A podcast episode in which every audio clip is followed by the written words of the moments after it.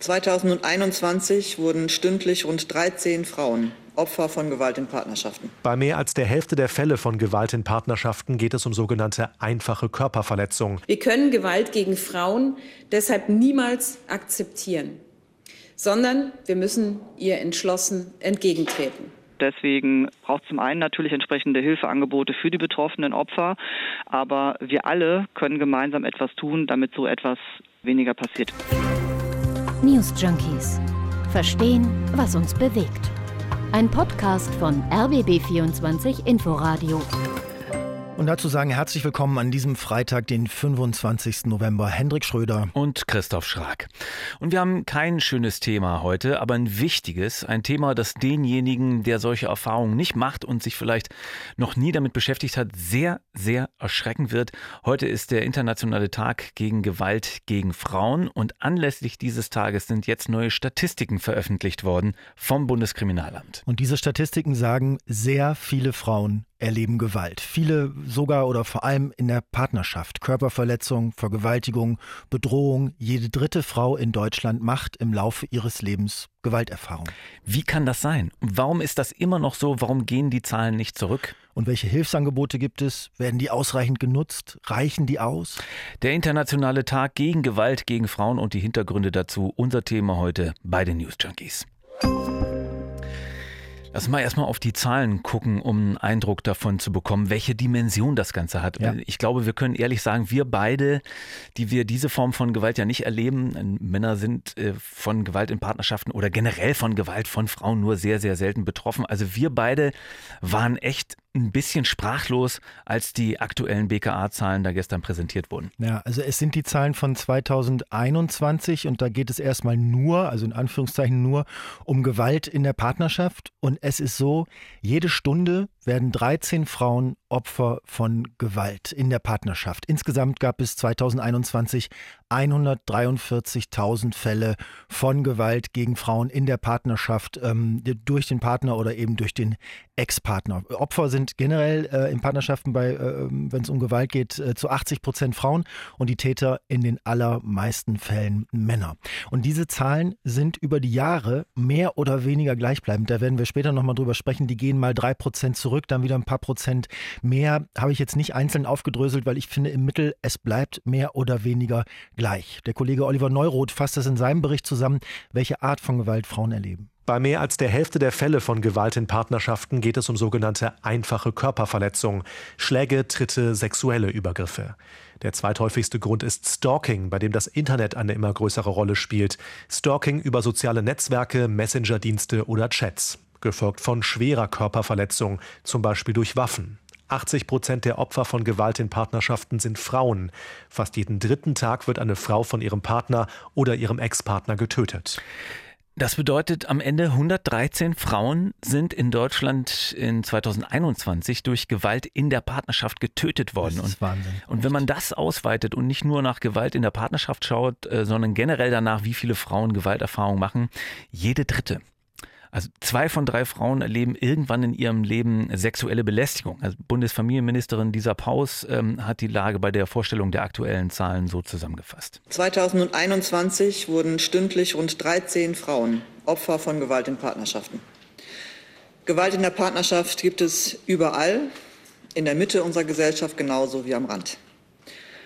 Für viele Frauen und manche Männer ist das eigene Zuhause ein Ort der Bedrohung der Verzweiflung und der Gewalt. Jetzt sind das ja aber nur die Fälle, die angezeigt werden. Ne? Also die, hm. diese aktuellen Zahlen jetzt aus der Statistik ja, des BKA, die wissen natürlich auch nur das, was angezeigt und vorgetragen wird. Äh, die Dunkelziffer ist da naturgemäß viel höher. Aber man versucht auch diese Dunkelziffer irgendwie zu ermitteln. Also die Polizei äh, macht dazu sogenannte Dunkelfelder-Studien und die gehen davon aus, dass jede vierte Frau in Deutschland in ihrem Leben Partnerschaftsgewalt äh, erlebt. Und die WHO sagt, also die Weltgesundheitsorganisation, Gewalt ist weltweit gesehen eines der größten Gesundheitsrisiken für Frauen überhaupt.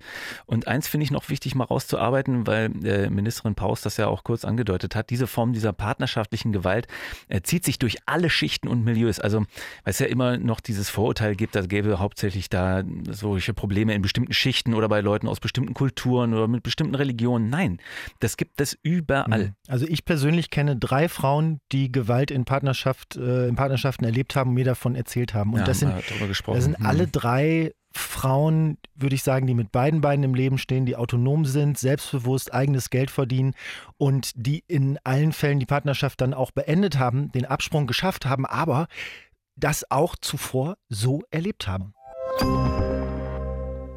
Also wo kommt das her? Wieso, wieso ist das so? Warum machen Männer das? Warum lassen Frauen das geschehen? Also ich verstehe das alles nicht wirklich. Also natürlich gibt es Konflikte in Beziehungen, vielleicht streitet man sich oder man schreit auch mal oder wirft aus Wut eine Tasse kaputt oder was. Das sind ja alles Dinge, die Menschen vielleicht in einem Zustand äh, äh großer, äh, ähm, großer Aufregung passieren. Aber man schlägt doch nicht den Menschen, den man, den man liebt oder mit dem man zusammenlebt. Ne? Also ich weiß, das ist jetzt sehr naiv von mir formuliert. Man kann gleich einwenden, Alter, so ist die Realität ja. nicht, aber du weißt, was ich meine. Na, ich glaube, es wird halt einfach ziemlich schwierig, da jetzt irgendwie in drei Minuten in diesem Format zu erklären, wo das herkommt. Und ich finde, man muss in den, den Erklärungen auch wirklich vorsichtig sein, äh, da zum Beispiel Opfer und Täter nicht umzudrehen, beziehungsweise dann allzu viel Verständnis auch äh, für die Täter dann äh, zu haben.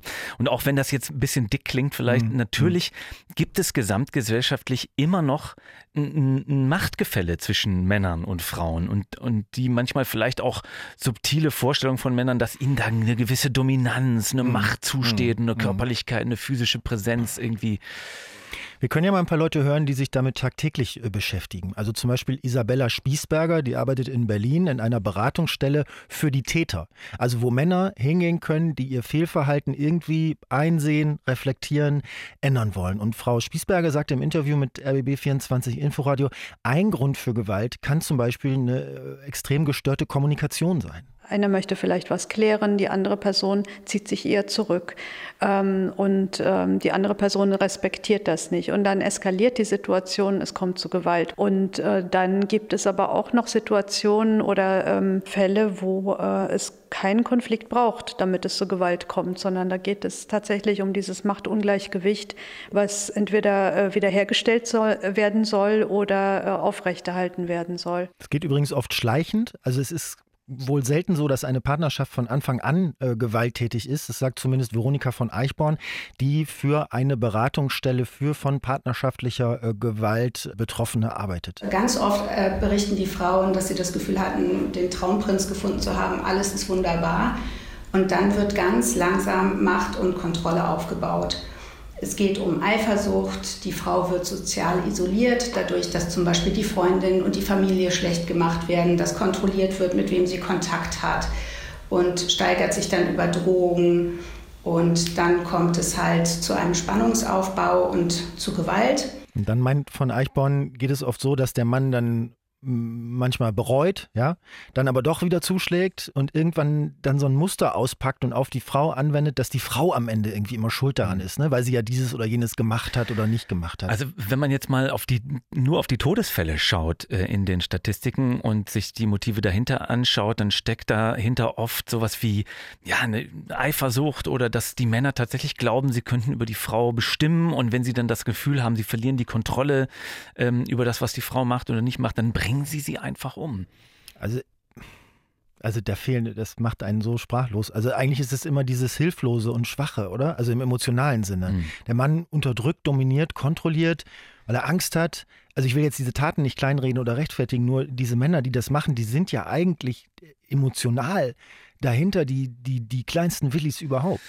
Was, was mich nur wundert, ist, dass die Zahlen nicht runtergehen. Also vielleicht bin ich oder sind wir dazu sehr in so einer woken Blase oder so, aber äh, eigentlich ist es doch so, dass die neuen Rollenbilder auch den Männern eine Chance geben, schwach sein zu dürfen, unsicher sein zu dürfen. Mhm. Ne? Weißt du, was ich meine? Also, ja, dass, ja. dass, diese ja. Hierarchie, Männer oben, Frauen unten, Männer bestimmen, Frauen fügen sich, dass das alles äh, zumindest langsam immer mehr aufgeweicht wird. Und äh, damit müssten eigentlich auch die Fälle von Gewalt in, in der Partnerschaft zurückgehen, tun sie aber nicht. In den Berichten und Studien, die zu diesem äh, Tag veröffentlicht wurden, äh, da ist ja immer wieder die Rede davon, dass nicht ausreichend gegen die Gewalt getan wird, ne? dass, es, dass es auch nicht ausreichend Hilfe gibt.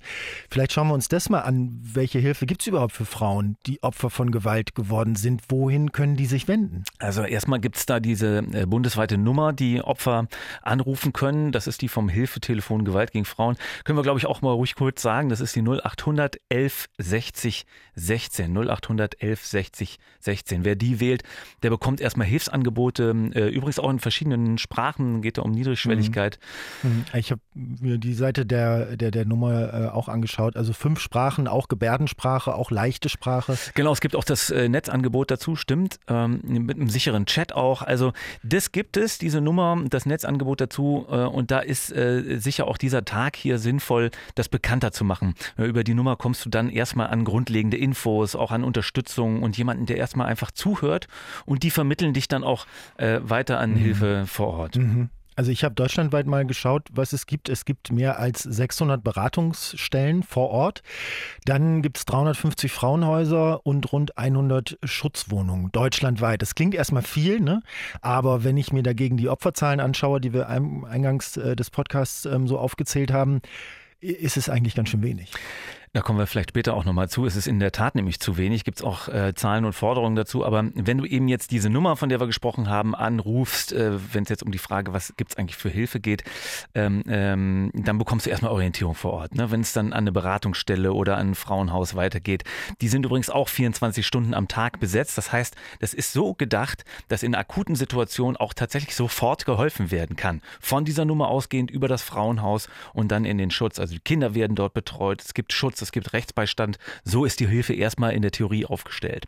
Aber ich weiß nicht, das hast du jetzt ja wahrscheinlich auch gelesen im Laufe des Tages, was ich gar nicht wusste vorher, ist, das sind ja derzeit freiwillige Leistungen der Länder und Kommunen also freiwillige Leistungen. Mhm. Die Familienministerin Lisa Paus von den Grünen arbeitet ähm, gerade ein neues Gesetz aus, was diese öffentlichen Hilfeleistungen verpflichtend machen soll, sodass die Hilfe ja, die den Frauen zusteht, ähm, die, die die Frauen benötigen, dann auch tatsächlich praktisch geleistet wird. Das ist bislang in zu vielen Fällen eben noch nicht so. Genau, weil die Angebote nämlich, äh, du hast es gerade auch kurz angerissen mit den Zahlen, weil es einfach noch zu wenig ist. Es gibt Richtlinien darüber auf europäischer Ebene, äh, die hält Deutschland einfach nicht ein.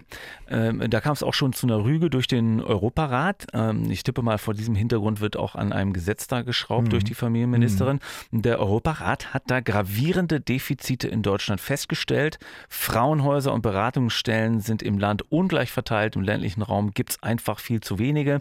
In den Ballungsgebieten gibt es zwar praktisch welche, aber die Wartelisten für Hilfesuchende sind viel zu lang.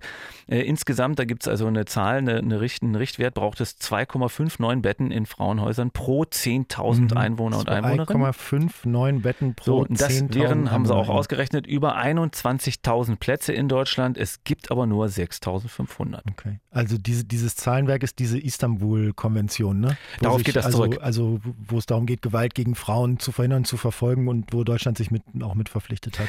Und die ist von 2011 wohlgemerkt. Ähm, also über zehn Jahre alt und es gibt immer noch keinen nationalen Aktionsplan, um das umzusetzen in Deutschland. Das sieht diese Konvention aber eigentlich vor. Da gibt es also richtige Hausaufgaben, die noch zu erledigen sind in Deutschland und die vielleicht auch ein bisschen Licht darauf werfen, warum die Zahlen sich nicht ändern, was du vorhin gesagt hast. Und wir müssen hier einfach anerkennen, anerkennen, dass wir in Deutschland wirklich hinterherhinken.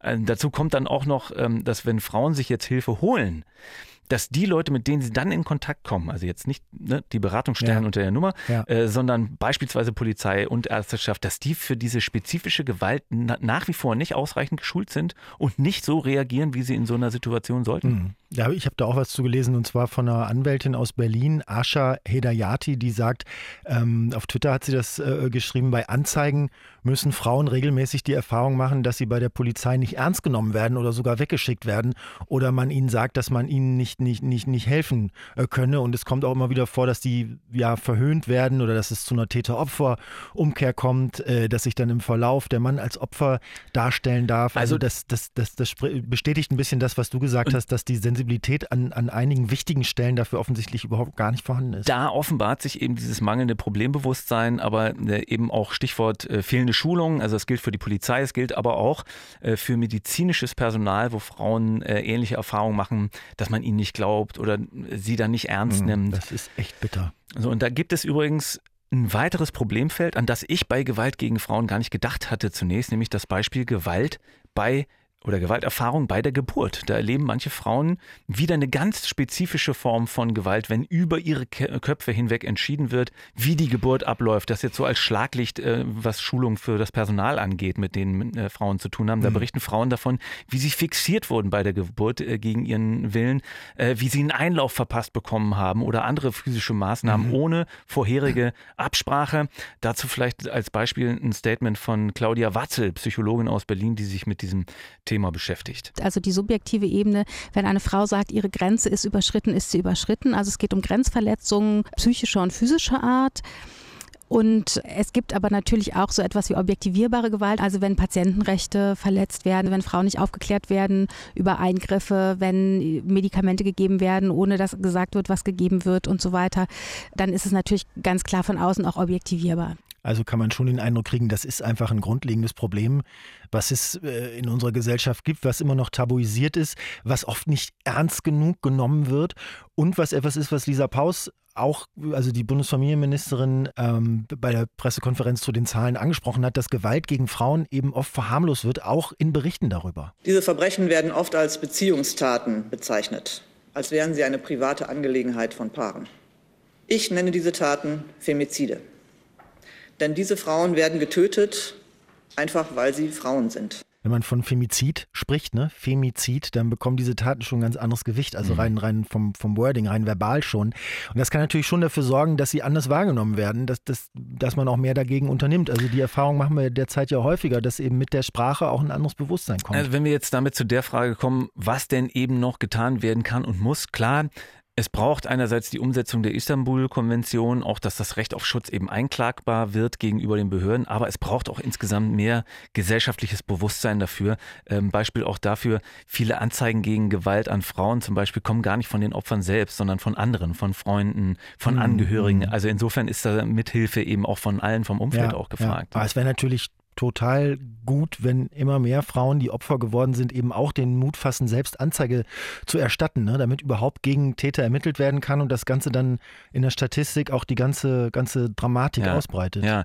und noch äh, was Interessantes, was ich gefunden habe zum Thema gesellschaftlich, es, es gab vor einem Jahr schon mal eine Studie zu Gewaltdarstellung in Film und Fernsehen, was uns ja dann auch alle angeht. Mhm. Und da kam raus, in gut jeder dritten Sendung taucht geschlechtsspezifische Gewalt auf und die meist in Form von äh, Gewalt Gewalt gegen Frauen und Kinder und zwar schwerer mhm. Gewalt. Wo, wobei man sagen muss, wenn der Film gesellschaftliche Realitäten abbildet, dann ist das ja auch so. Ja, aber jetzt kommt's, nur ein Bruchteil dieser Filme nimmt die Perspektive der Opfer ein.